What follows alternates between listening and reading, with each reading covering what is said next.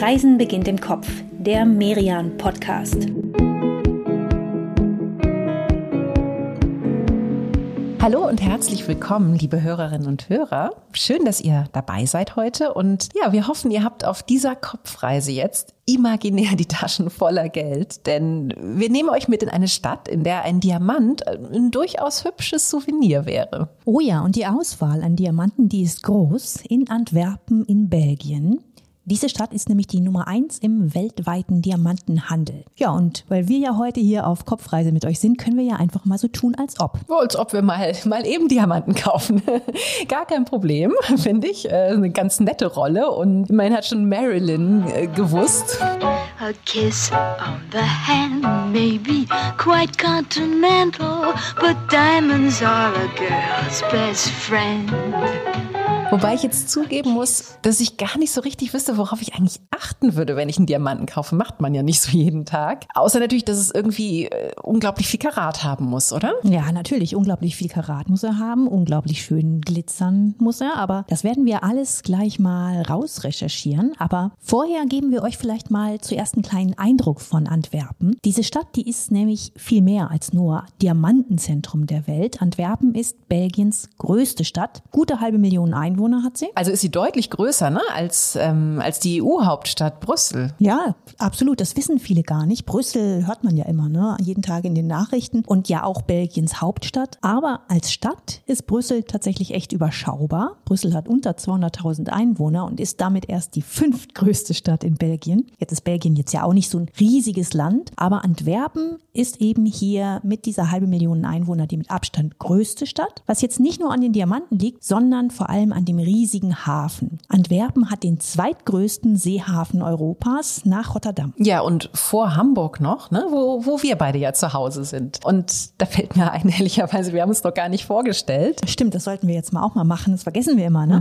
Das machen wir auf jeden Fall jetzt noch. Also für alle, die zum ersten Mal dabei sind, mein Name ist Inka Schmeling. Und ich bin Katrin Sander und wir beide, wir nehmen euch in diesem Podcast alle zwei Wochen mit auf Kopfreise an ganz verschiedene Orte. Zuletzt waren wir in Amsterdam, also gar nicht so weit weg von Antwerpen. Davor sind wir drei Folgen lang kreuz und quer durch Italien gereist und Überall suchen wir nach Orten, nach Menschen, die wir spannend finden und ja, mit denen wir euch und uns selbst Lust aufs Reisen machen möchten. Ja, wir starten immer Freitagmittags und heute starten wir eben nach Antwerpen und wir kommen hier an an einem ziemlich beeindruckenden Hauptbahnhof. Also ja, wenn man sich hier so umschaut, dann, dann glaubt man das echt mit der größten Stadt in Belgien und zwar sofort, denn der Bahnhof, der ist ja ziemlich spektakulär. Der hat fast so ein bisschen was von, von der Kathedrale und genau das ist auch sein Spitzname. Die Antwerpner, die nennen ihn auch Eisenbahnkathedrale. Und dieser Spitzname, der kommt vor allem vom, vom Dach her. Ja, dieses Dach des Bahnhofs, das ist so eine riesige Eisenglaskuppel. Also wenn man da drunter steht, dann fühlt man sich schon ganz schön klein. Und diese Konstruktion, die zieht sich vom Boden hoch. Der ganze riesige Bahnhofsbau, der hat dadurch was sehr Helles, was Lichtes, obwohl er so groß und wuchtig ist, auch was Leichtes. Und ausgedacht hat sich das der Architekt Louis de la Sonserie vor rund 120 Jahren. Das ganze Portal davor, vor diesem Glas-Eisenbau, das ist elegantester Jugendstil. Ja, angeblich hat sich de la Sanseria das, das römische Pantheon zum Vorbild genommen. Also das dann aber natürlich ein bisschen abgewandelt, ne? Das ist nicht Jugendstil gewesen. Ja, abgewandelt, aber trotzdem, ne? Allein das so sich zum Vorbild zu nehmen. Ähm, also kleine Brötchen hat er nicht gebacken und äh, das hat sich gelohnt hier, oder? Genau. Also auf jeden Fall ein Blick wert, nicht einfach rausströmen. Machen wir jetzt aber mit euch, denn von hier vom Hauptbahnhof sind es nur ein paar Meter zum Diamantenviertel. Das müssen wir jetzt ehrlich sagen, ist vom Sightseeing-Faktor nicht so spektakulär. Das sind eher so ein bisschen nüchterne Zweckbauten. Aber wir gehen da jetzt trotzdem mal durch, um eben dieses Diamantenflair ein bisschen mitzubekommen. Mich muss ich sagen, fasziniert das einfach. Ne? Also acht von zehn Rohdiamanten und jeder zweite geschliffene Diamant auf der Welt, der geht durch diese Stadt, durch Antwerpen. Und das heißt, es sind einfach unglaubliche Werte, mit denen hier gehandelt wird. Ja, und das prägt die Stadt ja offensichtlich auch total. Ne? Also Diamant heißt schon gleich die erste Metrostation hier, südlich vom Hauptbahnhof. Aber wir müssen gar nicht die Metro nehmen. Wir können hierher einfach laufen. Sind irgendwie 500 Meter oder so zu Fuß bis zur Hovenierstraat. Und die wird manchmal auch Diamond Square Mile genannt. Also äh, es macht ja auch Sinn hier, ne? Hier ballt sich echt einfach alles. Ja, also Juweliere gibt's hier, Schleifereien, gleich vier Diamantenbörsen und Es gibt richtig, richtig viele Kameras. Angeblich gibt es kaum irgendwo in Europa so viele Überwachungskameras wie hier im Diamantenviertel in Antwerpen. 2000 sollen es sein. Und wir reden hier jetzt gerade mal von zwei Straßen. Ja, für den normalen Autoverkehr sind die Straßen auch mal prompt gesperrt. Und dafür sieht man umso mehr gepanzerte Transporter. Also das Ganze, das hat hier schon so ein bisschen was von so einem Hochsicherheitsareal, also als wäre man direkt in, in einer Bank oder so. Und man kann es natürlich irgendwie verstehen, ne? denn ja, hier wird ja jeder Diamant registriert. Hier soll nichts irgendwie so, so unterm Tisch passieren. Wie im Krimi, ne? mit diesen kleinen Samtbeutelchen, wo dann die kleinen ungeschliffenen Steine drin liegen. genau. Gibt's hier nicht, kein Krimi. Aber ja, wo kommt denn diese ganze Diamantentradition eigentlich her, weißt du das? Ja, das ist ganz spannend, denn das waren wohl sephardische Juden, die den Diamantenhandel hierher in die Stadt gebracht haben. Also Juden, die im 15. Jahrhundert aus dem katholischen Spanien und Portugal geflohen sind nach Norden. Und unter diesen sephardischen Juden sind wiederum viele streng orthodoxe Juden. Und die sieht man hier im Diamantenviertel, auch wie übrigens auch in der ganzen Stadt. Ja, man erkennt sie ja auch ziemlich gut optisch, ne? An, an ihren Hüten, an den langen schwarzen Mänteln. Und allein hier in der Hovenierstraat, da gibt's gleich drei Synagogen. Viele jüdische Familien sind tatsächlich bis heute im Diamantenbusiness hier. Ja, wobei man muss schon sagen, das ist schon ein sehr internationales Business. Also vor allem indische Firmen, die gehören zu den ganz großen Playern und Auswahl an Juwelieren gibt's hier echt genug. Ja, aber jetzt Augen auf beim Diamantenkauf. Haben also wir auch nicht jedes Mal, ne? Nee, aber wir können doch jetzt mal so ein kleines bisschen shoppen gehen. Und ja, ich weiß nicht, ich müsste mir allerdings tatsächlich überlegen, worauf müssen wir da achten? Also Karat hatten wir vorhin schon und das das weiß ich, das steht für, für Gewicht. Ja, genau. Also ein Karat sind 0,2 Gramm. Aber Karat ist eben bei so einem Diamant überhaupt nicht alles. Das ist nur ein Kriterium. Ganz wichtig zum Beispiel ist die Farbe. Farblose bzw. weiße Diamanten sind die kostbarsten, weil sich in ihnen eben das Licht im gesamten Farbspektrum spiegelt. Wenn Diamanten eine Farbe haben, ist es für Kenner eher sogar ein Makel. Also genau sowas wie eine, wie eine Verunreinigung. Das ist auch nicht gut. Also ein Diamant, der muss möglichst klar sein, keine Kratzer haben, keine Einschlüsse haben. Ja, und damit sich dann das Licht aber auch so wunderbar spiegeln kann, selbst bei den, bei den farblosen Diamanten, da geht's dann bestimmt auch nochmal um den, um den Schliff. Ne? Denn erst durch den Schliff wird ja ein, ein Diamant dann wirklich zum Brillant. Genau, jeder Brillant ist ein Diamant, aber andersrum nicht. Ne?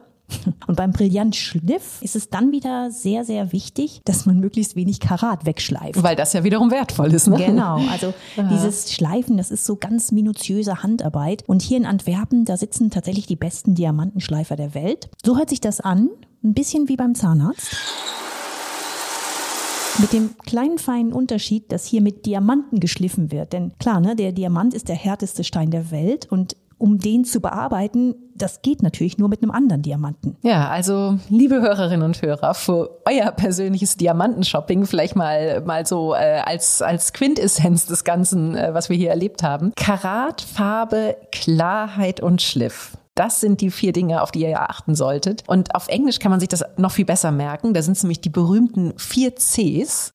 Carrot, Color, Clarity und Cut. Und für jede einzelne Kategorie, jedes einzelne C, muss bei jedem einzelnen Diamant ausgefüllt sein, was er dafür einen Wert hat. Deshalb gibt's immer ein Zertifikat. Und falls ein Händler sowas nicht ausstellen will, Finger davon lassen, ist nicht der richtige Diamant. Ja, also falls man aber jetzt nicht shoppen möchte und sich kein Zertifikat hier ausstellen will und so, kann man natürlich trotzdem Diamanten anschauen und zwar ohne jede Kaufoption. Und dafür ist das Diva die beste Adresse. Das ist Antwerpens Diamantenmuseum. Das baut gerade seine Dauerausstellung um, aber die eröffnet es schon am 9. Dezember wieder frisch, also gar nicht mehr so lange hin. Wir stellen euch die Adresse wie übrigens überhaupt alle anderen Tipps in dieser Folge wieder ja zu so einem kleinen netten Paket zusammen. Ihr findet dann da immer auch noch mehr Fotos, mehr Hintergründe und so. Und das alles packen wir auf merian.de. Den Link zum Artikel, den stellen wir wie immer gleich hier in die Show Notes rein. Ja, und während wir uns jetzt tatsächlich ohne Diamanten. Ja, es war einfach nicht der passende dabei. wir sind halt wählerisch, was Diamanten angeht. Ne? Also wir spazieren jetzt mal raus aus dem Viertel der funkelnden Steine und sehen und hören uns gleich nach einer kurzen Pause wieder in Surenburg. Ich kann jetzt schon verraten, es geht in eins der schönsten Viertel der Stadt und es gibt was zu genießen. Also bleibt dran, bis gleich. In dieser kurzen Pause möchten wir euch eine Podcast-Reihe vorstellen, die euch an jedem ersten Freitag im Monat mitnimmt nach Nordrhein-Westfalen. In Hör mal, wer da reist, spricht Moderatorin Claudia Linzel jedes Mal mit einem anderen Menschen, die oder der einen ganz eigenen Blick auf die unterschiedlichen Regionen des Landes hat. Eines aber haben sie alle gemeinsam, sie brennen für etwas und zwar an ihren Lieblingsplätzen in NRW. Ihr lernt in Hör mal, wer da reist zum Beispiel Jule kennen. Sie ist leidenschaftliche Gravelbikerin, kennt die schönsten Strecken Strecken im Ruhrgebiet und verrät, warum eine Tour durchs Sauerland sich ein bisschen wie Radurlaub auf Mallorca anfühlt. Oder ihr folgt einer echten Gräfin und Hotelbesitzerin zu bizarren Felsformationen und beeindruckenden Parks und Gärten im Teutoburger Wald. Ihr findet die Podcast-Reihe Hör mal, wer da reist auf allen gängigen Streaming-Plattformen. Und das Projekt, das wird übrigens als Teil der EU-Reaktion auf die Covid-19-Pandemie gefördert. Wie gesagt, eine neue Folge gibt's an jedem ersten Freitag im Monat. Hallo, liebe Hörerinnen und Hörer, hier sind wir wieder. Wie versprochen, jetzt ein Stück weiter im Süden. Also wir entfernen uns jetzt mal so ein, so ein kleines Stückchen von Antwerpens Zentrum. Und das machen wir aber mit voller Absicht, denn wir nehmen euch ja hier bei Reisen beginnt im Kopf immer, ja, gerne auch mal mit in Ecken, die vielleicht so ein bisschen abseits vom Mainstream liegen. Wobei man da bei Surenburg wirklich sagen muss, jetzt ist es noch so ein bisschen abseits der Touristenpfade, aber das ändert sich gerade, denn die Ecke hier, die erlebt einen ziemlichen Aufschwung und ja, es liegt schlicht daran, muss man so sagen, weil sie einfach wahnsinnig hübsch ist. Genau, die großen Antwerpener Sites, also der Grote Markt oder die elegante Einkaufsmeile Meier, das Rubenshaus, die liegen alle im Zentrum, aber weit voneinander entfernt ist hier sowieso nichts. Ne? Antwerpen ist ziemlich kompakt. Wir reden da von einer knappen halben Stunde zu Fuß. Mehr braucht man gar nicht, um da einmal durchs Zentrum zu laufen. Und Antwerpen ist tatsächlich eine Stadt, in der man wunderbar zu Fuß laufen kann. Ja, und ganz besonders hier in, in Surenburg, wo wir jetzt sind, das ist wirklich so eine, ja, so eine richtig tolle Flaniermeile. Also gar nicht nur unbedingt der Geschäfte und Cafés wegen, die gibt's natürlich auch hier. Aber wenn man so, so läuft, dann hat man ja nochmal mehr Zeit, auch in Ruhe auf die Fassaden zu achten. Ne? Und, und tatsächlich finde ich, das ist das, was hier wirklich, ja, besonders beeindruckend ist. Also es ist halt so ein richtiger Schatz der Belle Epoque, dieses Surenburg. Also die absolute Must-See-Meile in diesem Viertel hier, die heißt Kogels Osilei. Und wir laufen hier jetzt mal, ja, entlang an, an fast schon märchenhaften Stadtpalästen. Die Straße und auch die Gebäude hier, das ist alles Ende des 19. Jahrhunderts entstanden. Und die Kriegsbomben, die haben hier ja, ziemlich, ziemlich glücklicherweise nichts beschädigt. Woher kommt eigentlich dieser seltsame Name Kugels Osilei? Das klingt irgendwie so fremd, finde ich. Ja, das waren zwei Familien und, und das sind die Namen dieser Familien, Kogels und Osa. Und die wollten in dieser Ecke von Antwerpen eigentlich ursprünglich Fabriken bauen, aber zum Glück für Antwerpen haben sie sich dann umentschieden und sind in den Wohnungsbau eingestiegen. Und das ist jetzt das Ergebnis hier. Ja, wenn man hier so entlangläuft, nicht nur an der Kugelsusilei, sondern auch in den Nachbarstraßen, dann merkt man schon, das ist hier kein sozialer Brennpunkt. Das ist eines der wohlhabendsten Viertel der Stadt. Und deshalb ist es auch kein Wunder, dass eines der besten Restaurants Antwerpens hier, ja, wie soll ich sagen, residiert, kann man fast sagen. Und damit meine ich das dumm. Ja, und dumm, also dieser Name, der, der passt tatsächlich auch, ne? Denn der Bau, der hat tatsächlich was total Majestätisches irgendwie hier. Das ist ein Haus, das stammt vom Architekten Joseph Bascour. Und ja, das war einer, der hier richtig viel gebaut hat in Surenborg. Um die 25 Häuser in dem Viertel stammen von ihm. Und auch in der Kogels Ossilei, wo wir eben waren, da sind welche zu finden. Das Dom, das hat er 1893 fertiggestellt. Es war am Anfang ein Café, zwischendurch auch mal eine Polizeistation und jetzt ist es eben ein sterngekröntes Restaurant. Und das Ganze ist es unter der Führung von Frédéric Chabert. Frédéric Chabert ist Franzose. Er ist aus Paris hierher nach Antwerpen gekommen, hat aber zuvor auch schon mit Alain Ducasse in Monaco gekocht. Im berühmten Shangri-La Hotel in Hongkong hat er zwei Michelin-Sterne eingefahren. Also gehört schon zu der ganz großen Liga. Und jetzt führt er hier nicht nur das Dom, sondern auch noch das kleine feine Seafood Bistro Dom sur Mer. Das liegt ganz nah, nur einmal über die Straße und hat so eine schöne Terrasse draußen. Und genau da treffen wir ihn jetzt. Frederik, von Paris nach Antwerpen, was ist das für eine Erfahrung? It's a very good experience. People are much different than the Parisian people. Das ist eine sehr gute Erfahrung. Die Belgier sind ganz anders als die Pariser. Pariser haben eine ganz andere Einstellung. Sie sind oft wählerisch, nehmen alles ein bisschen zu ernst. Die Belgier sind ganz anders. Wenn sie sich für ein Restaurant entscheiden, dann ist es auch entschieden und wird nicht in Frage gestellt, sondern genossen. Sie sind entspannter, ein bisschen fröhlicher, denken nicht so viel nach wie die Franzosen it's decided they go, mm-hmm. and then they go all the way. Mm-hmm. They're more joyful, mm-hmm. more. Yeah, they don't think. They don't think so much like French. They make it a little bit overcomplicated. Okay, Frederik, das klingt aber tatsächlich nach einem, nach einem sehr angenehmen Publikum hier in Antwerpen, oder? Always, uh, for fun, always ich sage immer gerne, Belgier sind wie Franzosen, nur gut gelaunt. Uh, French, but in a good mood. Naja, wenn das kein Kompliment für Antwerpen oder eigentlich ja ein Kompliment für ganz Belgien ist. Es ist allerdings auch echt einfach, hier im Dom und im Dom sur Mer gute Laune zu haben. Denn drüben im Dom, da sitzt man total elegant unter so einer riesigen runden Kuppel. Das ist schon eher was für einen besonderen Abend oder einen ganz speziellen Anlass, wenn man was zu feiern hat. Aber hier im Dom sur Mer, da ist es so ein bisschen legerer, aber auch schon sehr elegant. Ne? Das ganze Bistro ist so hell und in weiß eingerichtet und es gibt exquisites Seafood. Wir haben es ja am Anfang schon gesagt, Antwerpen ist eine Hafenstadt. Und wenn man dann hier so in der Sonne sitzt, ne, mit super gutem Fisch auf dem Teller, dann hat das schon einen extrem hohen Ferienwohlfühlfaktor. It's like going to vacation just für viele Antwerpener ist es wirklich wie ein kleiner Urlaub bei uns und nur ein Stückchen vom Zentrum entfernt. Wir bieten einfache Küche auf schöne Art. Alles ist fokussiert und auf den Punkt. Und alles ist super frisch. Der einzige Tag, an dem wir keinen frischen Fisch bekommen, ist Sonntag. Frischer als bei uns geht es eigentlich nicht. Super fresh products. I mean, the, the, the only day we don't have fish deliveries on Sunday. It's hard to get fresher than that. Oh, danke, Frederik, dass Sie sich die Zeit genommen haben. Und ja, wenn ihr, liebe Hörerinnen und Hörer, durch Surenborg lauft, wir können euch hier dieses Restaurant wirklich nur empfehlen oder beide Restaurants natürlich. Beide Adressen, also vom Dom und vom Dom Meer, die stellen wir euch natürlich mit in unsere Travel List, die ihr dann auf merian.de anschauen könnt. Und Katrin und ich, wir ja, genießen vielleicht jetzt einen kleinen Moment noch diese echt geniale Küche hier, oder? Ja, und dann nehmen wir euch mit zu unserer letzten Station heute. Wir haben nämlich noch einen Antwerpener Klassiker für euch. Wir schauen uns an oder wir hören besser, wo Peter Paul Rubens gelebt hat und was er eigentlich so für ein Typ war. Bleibt dran, bis gleich.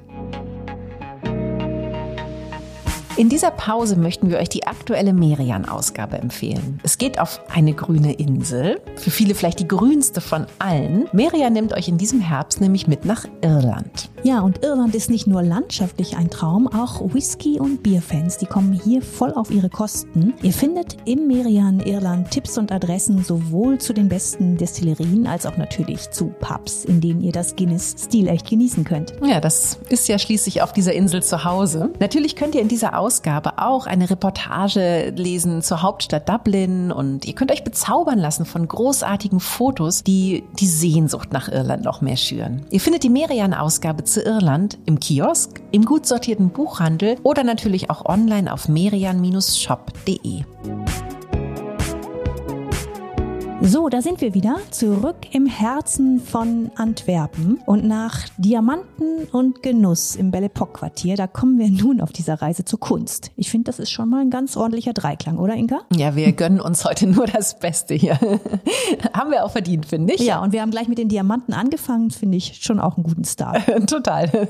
Von da aus immer weiter, genau. Ja, wir haben ja tatsächlich lange überlegt, ne, was wir jetzt als dritte Station hier machen in Antwerpen und ein ganz heißer Kandidat war eigentlich eigentlich ja nochmal shoppen zu gehen, nämlich das Thema Mode. Antwerpen hat es ja als Designstadt wirklich weit gebracht, ne? hat, ein, hat sich einen großen Namen erarbeitet und das liegt an den berühmten Antwerp Six, an einer Gruppe von Designern, die in den 80ern hier studiert haben und ja, die danach für, für ziemlichen Aufruhr in der Modewelt gesorgt haben. Ja, das sind Namen, die heute in der Designszene immer noch eine ziemliche Wucht haben. Also Dries von Noten gehört dazu oder Anne Meulemeister. Die haben alle großartige Flagship-Stores hier in Antwerpen. Also das lohnt sich da reinzugehen. Aber eben in den 80ern, als sie studiert haben, da waren sie noch nicht so arriviert und sind da zum Beispiel einfach mit einem Lastwagen nach London gefahren zur Fashion Week, haben sich da in der hintersten Ecke einen Stand zusammengeteilt und haben dann so fotokopierte Handzettel rumgereicht. Da stand dann drauf, come up and see the Antwerp Six. Also die haben wirklich so grassroot-mäßig ihre Karriere befördert. Ja, und jetzt haben sie die großen Flagship-Stores in der Stadt. Also äh, nicht schlecht. Und tatsächlich haben sie ja die Stadt auch sehr geprägt. Ne? Das hat natürlich diese ganze Stimmung, die hat dann natürlich immer mehr Designer angezogen. Ja, es gibt total viele äh, tolle Labels auch, die wirklich einen Bezug zur Stadt haben. Essentiell Antwerp, auch so ein Laden. Stellen wir euch auch mit auf die Liste.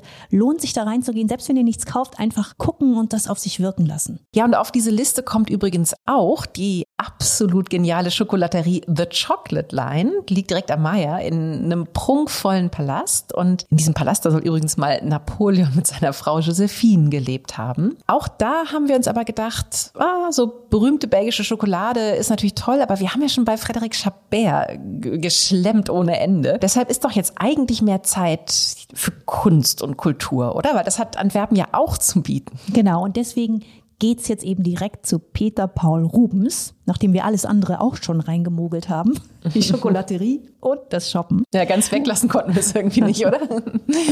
Also auf jeden Fall sollt ihr ein tolles, volles Programm haben in Antwerpen. Aber jetzt geht's wirklich zu Rubens. Ja, der berühmteste Sohn der Stadt. Allerdings muss man sagen, die Stadt hat das ja ziemlich spät erst erkannt, ne? Oder hat ihn ziemlich spät erst wieder zu Ehren kommen lassen. Denn Rubens große Zeit, die beginnt so um 1600 vielleicht. Gestorben ist er 1640, knapp vor seinem 63. Geburtstag. Und danach hat Antwerpen aber ja erstmal ihn so ein bisschen wie so an die Seite geschoben. Und erst nach 200 Jahren, 1843, da hat er dann endlich ein Denkmal bekommen hier. Ja, heute kann man sich das gar nicht vorstellen, denn Rubens ist hier in Antwerpen total präsent. Das Rubens Haus, das steht auf dem Wapper, das ist ein Platz direkt im Zentrum. Und natürlich ist das Mobiliar, was man da jetzt so sieht, alles nicht äh, super original, sondern rekonstruiert. Aber das sehr perfektionistisch. Ja, am besten nähern wir uns dem großen Maler vielleicht erstmal so ein bisschen langsamer an. Der ist ja selber gar nicht in Antwerpen geboren, sondern in Siegen. 1577 war das. Und dass er nicht in Antwerpen geboren wurde, das liegt schlicht daran, dass seine Familie aus der Stadt fliehen musste. Das lag wiederum an den Religionskriegen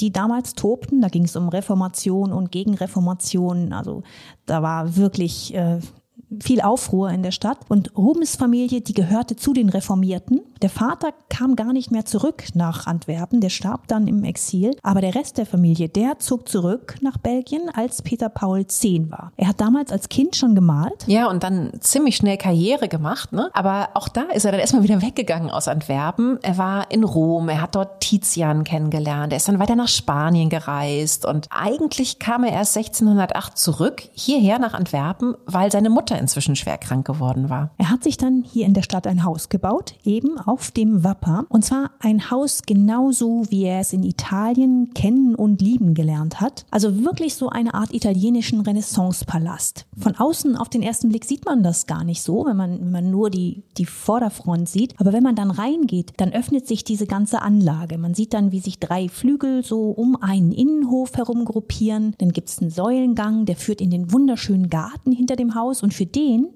ist wirklich unser Tipp, nehmt euch dafür ein bisschen Zeit. Ja, wirklich unbedingt, ne? weil das Rubenshaus selbst, das kann man nur mit einer Führung besuchen und der Garten, der ist dann die Endstation dieser Tour und tatsächlich ganz viele Besucherinnen und Besucher, die, die laufen dann erstmal einfach gleich los, weil sie denken, oh, ist ja jetzt fertig mit der Führung und, und raus hier. Aber man kann bleiben. Also man kann nochmal hm, sich ganz in Ruhe umschauen und dabei bekommt man dann tatsächlich auch ein bisschen mehr so so ein Gefühl für diesen Ort hier. Rubens, der hat ja hier nicht nur gewohnt, der hat dieses Haus auch zu seiner Werkstatt gemacht. Werkstatt ist eigentlich fast ein bisschen kleines Wort dafür. Das war eher so eine Kunstfabrik. Er selbst hat ganz oben gearbeitet, hat dann von dort die kleinen Vorlagen für Gemälde gemacht und seine Maler haben die dann quasi großgezogen. Ja, und er hat dann am Ende nochmal drüber geschaut und vielleicht nochmal so den letzten Schliff gegeben. Ne?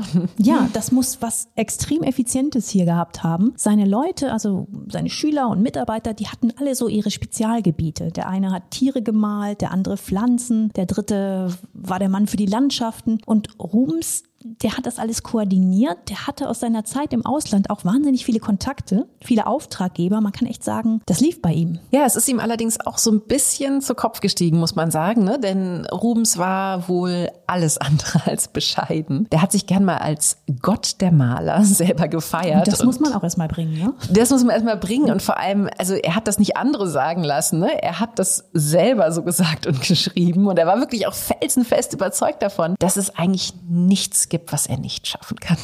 Ja, wobei man jetzt auch mal sagen muss, er hat wirklich die Kunstwelt verändert. Seine Bilder, die haben, die haben was ganz Besonderes. Das sind seine Farben, die haben so eine ganz einzigartige Leuchtkraft. Die wirken, als ob sie glühen sogar. Und dann ist es natürlich auch die Art, wie Rubens mit der Nacktheit umgegangen ist, wie er sie dargestellt hat. Ja, das ist ja noch heute berühmt, ne? Also diese, ja, üppigen Rubensfrauen und so, das ist ja immer noch äh, fast so ein, so ein Symbol für die Epoche. Ja, also weniger ist mehr war bei ihm nicht so, ne? Er hat die Proportionen, die Muskelmasse, die Körperteile oft geradezu übertrieben. Das war für ihn ein Stilmittel natürlich, aber irgendwie wohl auch hatte das einen tieferen Sinn. Also es war so eine Hommage an die Schöpfung. Rubens war sehr gläubig, sehr religiös. Ja, er war zweimal verheiratet übrigens auch. Seine erste Frau, die ist gestorben und danach hat er aber nochmal geheiratet mit über 50 und ja, es ist jetzt irgendwie heute so ein bisschen bizarr, ne? Ähm, er hat mich seine Nichte geheiratet, Hélène, damals 17 Jahre alt, er wie gesagt über 50 und auf jeden Fall hat Hélène ihm ganz oft Modell gestanden und blieb auch nach Rubens Tod noch weiter in diesem Haus hier. Und die beiden, die hatten zusammen vier Kinder dann. Ja, das letzte, das ist erst auf die Welt gekommen, da war Rubens schon tot. Was man auf jeden Fall ahnt, so richtig kann man sich ja nie reindenken, aber man kriegt schon ein Gefühl dafür, dass in diesem Haus echt viel los war. Also dass Rubens ein prallvolles Leben hatte. Also auch sehr üppig eigentlich, ne? Genau ja. wie er gemalt hat. Ja. ja, du, man kann sich richtig vorstellen, finde ich, wie es hier gebrummt hat, wie er alles gesteuert hat. Er war ein wirklich guter Netzwerker, ein Strippenzieher. Er wurde sogar als Diplomat losgeschickt mit offiziellem Auftrag, wenn es darum ging, Kriege zu schlichten. Ja, auch irgendwie irre, ne? dass man sich das dann überhaupt zutraut in seiner Position. Naja, Aber es gab ja nichts, was er sich nicht zugetraut hat. Genau, also der Mann hatte definitiv Selbstbewusstsein. Ich glaube, das können wir mal festhalten. Und, und er hatte natürlich wirklich auch seinen Grund dazu. Also, liebe Zuhörerinnen und Zuhörer, das Rubenshaus, das ist wirklich ein, zwar ein absoluter Klassiker in Antwerpen, ne? also alles andere als ein Geheimtipp, aber es ist definitiv ein Klassiker, der sich lohnt. Bilder von Rubens und von seinen Schülern, die seht ihr hier selbstverständlich auch. Und auch übrigens eins von seinen ganz, ganz seltenen Selbstporträts. Und das berühmte Bild von Adam und Eva, eines seiner frühen Werke, aber eins, was wirklich zu den bekanntesten zählt. Ja, und was auch wieder viel nackte Haut zeigt. Wie sollte es anders sein? Genau, bei Rums. Ja, und wir beide, wir könnten doch jetzt einfach noch mal so ein kleines bisschen, bisschen entspannen hier in Rumsgarten oder diese Folge hier noch mal so ein bisschen für uns ausklingen lassen. Ja, das machen wir und verabschieden uns an dieser Stelle von euch. Wir hoffen, es hat euch Spaß gemacht in Antwerpen. Wir können euch nur empfehlen, setzt diese Stadt auf eure Bucketlist. Es lohnt sich. Nächstes Mal in zwei Wochen nehmen wir euch dann mit in eine ganz andere Ecke Europas. Es geht nach Frankreich, an die Côte d'Azur und nach Monaco. Es wird sonnig, es wird mondän und es wird eine schöne Reise, da bin ich ganz sicher. Bis dahin, passt auf euch auf und alles Gute.